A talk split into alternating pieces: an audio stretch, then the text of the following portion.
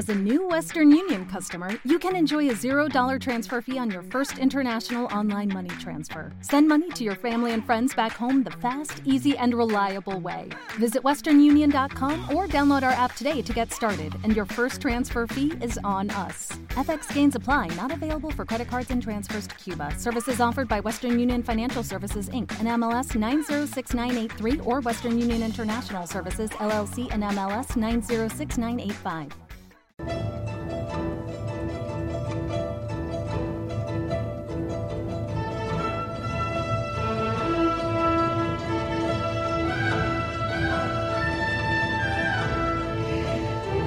Álvaro Martín, muy buenos días. Bueno, bueno, con esta música de Benur, aquí estoy preparado. Ave César, Ave Álvaro. Oye, Pues sí. eres un expediente X desde el Imperio Romano. Bueno, donde pasaban muchas cosas misteriosas que otro día podemos contar, porque sí, en el Imperio Romano ya hubo contactos con el más allá. Así. Hay historias de fantasmas, incluso de, de los, de los mal enterrados, digamos, que luego se aparecían y también vieron lo que podríamos llamar ovnis, es decir, fenómenos lumínicos en el cielo que les parecieron muy extraños y los reflejaron en sus crónicas. Así que ahí hay misterio. Pero el de hoy es más tangible. El de Bueno. hoy es un objeto Sí. que tú bien conoces, Ah. porque me diste este soplo. Mm. Y, y- y, pues tiré del hilo de este objeto extraño que se ha encontrado hace muy poquito en, en un yacimiento romano. Tirando del hilo he descubierto que hay más cosas interesantes, pero primero contamos la noticia. La noticia es Mm. que se confirma que los romanos Sí. hace prácticamente 2000 años Sí. utilizaban lo que hoy llamamos nanotecnología.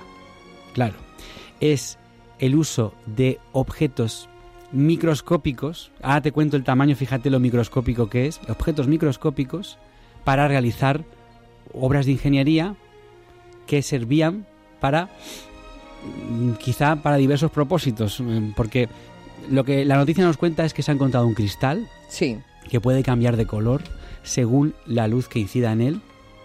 Y eso, analizado al microscopio, Sí. eso que podría decir, bueno, pues oye, A lo mejor eh, hay un, sí, sí, una era- piedra que hace claro, esto. o, o que ellos eran muy hábiles y oye, pues Hmm. bueno, pues analizado al microscopio es más impactante de lo que puede parecer la noticia, ¿no?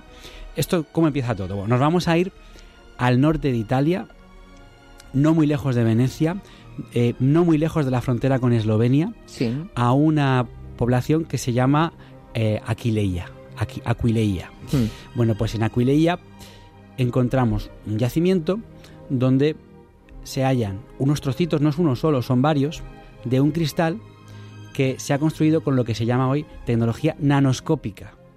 Es muy pequeña y tiene que ver con la luz, tiene que ver con cómo incide la luz. Eh, Este estudio se ha realizado desde la Universidad Tufts en Massachusetts. Son dos estudiantes que estaban de viaje en la zona y que, bueno, les enseñaron eh, este, una- unas vitrinas, Sí. ya estaba sacado del yacimiento, unas Sí. vitrinas con unos, un- esas piezas y bueno, pues al, al poder verlas, al poder ver el efecto extraño que hacían, cam- van cambiando de color según cómo le dé la luz, de frente, de lado, dijeron, oye, podemos darle un buen análisis a esto científico. Ellos eran físicos, no son Sí. arqueólogos. ¿m? Sí. Ellos es Giulia Giudetti y Fiorenzo Omeneto. Estos físicos van para allá, les enseñan esto, una visita casi turística. Mira, mira qué curiosidad tenemos aquí. Oye, podemos echarle un buen vistazo y se dan cuenta de que hace al principio pensaron que eran trozos de vidrio de jarrones, Sí. cosa que era frecuente. Eh, Los romanos hacían vidrios, eh, dominaban el vidrio, pero cuando ven que refleja la luz a un nivel atómico de una forma muy curiosa, va cambiando de tonalidades, mm, se dieron cuenta, un momento, hasta donde sabemos, los romanos no tenían acceso a un sistema tan fino Sí. para producir un vidrio que pueda hacer eso. Esto se engloba, Eli, en lo que ya hemos hablado aquí alguna vez en los O-parts. Sí, objetos fuera de, fuera de su tiempo. Fuera de tiempo y de- o de lugar, por ejemplo. Exacto. Fuera de tiempo y Mm. de lugar, digamos. O sea, si, te- si en un yacimiento te encuentras esto, las, los mal pensados tienden a decir se le habrá caído a alguien en la época claro, moderna o incluso aposta. Lo Sí. han colocado ahí para sobresaltarnos o incluso para gastar una broma. Luego te cuento un caso que tiene que ver con Mm. eso. No, en este caso concreto está descartado, o sea, se halló con todos los procedimientos arqueológicos y con todos los sellos de garantía. Pero Mm. claro, eh, en la naturaleza, fíjate qué curioso, hay, estamos mezclando un poco también ciencia y misterio. Sí. En la naturaleza hay animales, como por ejemplo algunos peces, que tienen esa nanotecnología y que es verdad que según cómo les incida la luz, cambian, parece que tuvieran como iridiscencias. Sí. Pues eso es un sistema muy similar al que tienen esos vidrios. Claro, lo que ocurre es que es un color eh, medio transparente, pero que según cómo lo gires se vuelve dorado. O sea, una cosa muy bonita además. Bueno, pues el hallazgo se ha publicado en la revista Nature, Sí. la revista científica. Perdona que es una revista que no publica cualquier cosa, No, ¿eh? no. Para que salga un artículo Sí, sí. en, en Nature eh, tiene que pasar por 200.000 manos, por Sí, sí. estudios. La por- revisión de pares que se dice también, o sea, Exactamente, tiene que no es fácil. No, la revista Nature Mm. tiene mucha, mucha fama mundial Sí. y mucha reputación. Bueno, pues eh, eh, Mm. la, la revista publica cómo al estos dos físicos visitar el Instituto Italiano de Tecnología, ven en las vitrinas este objeto y piden poder analizarlo. Claro, ellos dicen, para poder haber creado este objeto, ha tenido que estar el material del que está hecho, ha tenido que estar eh, depositado bajo tierra durante miles de años. O sea, que podríamos, Sí. podría ser que los ingenieros que diseñaron ese vidrio lo descubrieron de forma fortuita, Sí. pero supieron cómo utilizarlo, cómo, cómo eh, digamos, rayarlo en el fundido del vidrio Sí. para esos minerales para que dieran ese efecto. ¿Cómo rayarlo? Que parece una Mm. tontería, pero tiene que tener el calibre perfecto para que haga ese brillo. Un poquito más de calibre de esas virutas que no serviría para nada y un poquito menos tampoco. Tiene que ser perfecto. Exacto. Porque se dice que eh, algunos dicen, pues a lo mejor fue descubierto por azar. Sí. Échale un poco más a ver qué pasa. Se cree que Mm. no, que fue una técnica muy compleja, que no encontramos muchos ejemplos, aunque ahora te voy a contar otro, no encontramos muchos ejemplos porque era para ellos tan difícil de hacer que era una auténtica virguería. Y por tanto era eh, debió ser muy caro, quien, debió ser algo propiedad de algún dirigente importante, Sí. porque debió ser muy caro, debió ser mm, debió llevar mucho tiempo realizar esos cristales y lo que se está eh, lo que se está intentando analizar, que todavía está en proceso, es para qué pudieron servir, si formaban parte de algún tipo de ajuar, de algún tipo de amuleto entre comillas, un objeto decorativo, o si por el contrario se utilizaba para algo científico, para, para- no sabemos para qué propósito. Pero Claro. lo no, y sobre todo, fíjate, el instrumental, las herramientas que Claro. tuvieron que, que utilizar. Estamos hablando de tecnología nanoscópica. ¿Cómo podían eh, fabricar? Eso es inexplicable, ¿no? ¿Cómo podían fabricar Ese es el tema. las herramientas necesarias para crear esto? Claro, lo que el, el- el, eh, sistema Mm. por el que está hecho se llama la pila de Bragg, que se trata de colocar diferentes capas de, de sílice de alta y baja densidad, intercaladas, Sí. alta, baja, alta, baja, diferentes capas muy finas, que claro, al moverlo ves como si fuera eh, casi casi como un Mm. caleidoscopio, como va cambiando de color.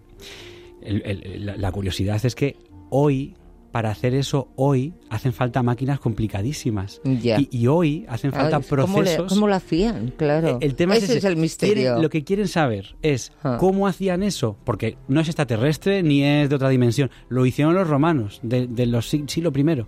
¿Cómo lo hacían? Porque hacerlo lo hicieron, porque a lo mejor investigando cómo lo hacían ellos es un proceso más simple del que nosotros utilizamos hoy. Es decir, fíjate qué curioso, un, un descubrimiento actual de algo del siglo I puede servir para hoy Hmm. diseñar cosas como, atención, esto se está, se está, implement- se está intentando Sí. implementar en láseres, láseres, ¿eh? que lle- llevan siempre un espejito, llevan siempre sí. un cristal, espejos y tecnología, ya estamos, ya están los militares Ya. investigando cómo extrapolar esto a la tecnología de camuflaje óptico para aviones y barcos. Es decir, que el avión refleje la luz de tal manera que está pasando por encima de ti, pero Mm. como tú estás viendo un reflejo de esa luz, tú no estás viendo nada, estás viendo como una manchita, pero no ves el avión, digamos. un camuflaje casi perfecto. Claro, pues tenemos otro ejemplo de un OPART romano Mm, con sí. una tecnología parecida. Este es muy conocido, se Sí. mm, fue- dio mucho que hablar en 2016 porque se hicieron nuevos estudios, se llama el vaso de Licurgo. Bueno, pues Licurgo fue un rey de Tracia que fue muy famoso porque eh, se le echaron encima, vamos, le mataron porque prohibió el culto a Baco, a Dionisio, Sí. al, al dios del vino, del- de sí. las orgías, etcétera. Eso no gustó por lo que sea. Y, Está claro, y el vaso es muy bonito, Mm. lo hemos puesto en redes, aparecen unas hojas de parra de plata dorada y aparecen esculturas de este, de este rey, de Licurgo. Este vaso es único, no se ha encontrado ninguno igual. Tiene adornos en cristal, pero que tan pronto los encuentras en un color, si lo alumbras por delante el vaso, tiene, un- tiene un color opaco, color eh, verde jade, Sí, pero opaco no permite pasar la luz, pero sin embargo si lo alumbras desde arriba, sí, o por, perdón, por detrás, sí. eh, se torna de color rojo rubí translúcido. Sí Pero que se ve pasar la luz. Se está estudiando que este vaso, de nuevo, tiene, tiene nanotecnología. Tiene partículas de oro y plata de, una, de, de un tamaño, atención, eh, mil veces más pequeñas que un grano de sal. Esa, es, la, esa es la nanotecnología. Claro, mil veces más pequeña que De un grano entrada de sal. no podían verlo a simple vista. No, y no había microscopios. eh, exactamente, ¿cómo lo hicieron? Ese es el Ese es el misterio, tema, claro. Ese es el tema. Entonces, Claro, cuando. Mm. cuando se pueden analizar este vaso de Licurgo, están, están viendo que no solamente según cómo incida la luz cambia de color y hasta se vuelve transparente u opaco, que eso es una cosa alucinante, sino que además esto, esto está en proceso hoy en día de investigación. Si el vaso de Licurgo, según qué, le- qué líquido le eches dentro, cambia también de color y se está ya especulando, esto es especulación, que pudiera servir para detectar venenos.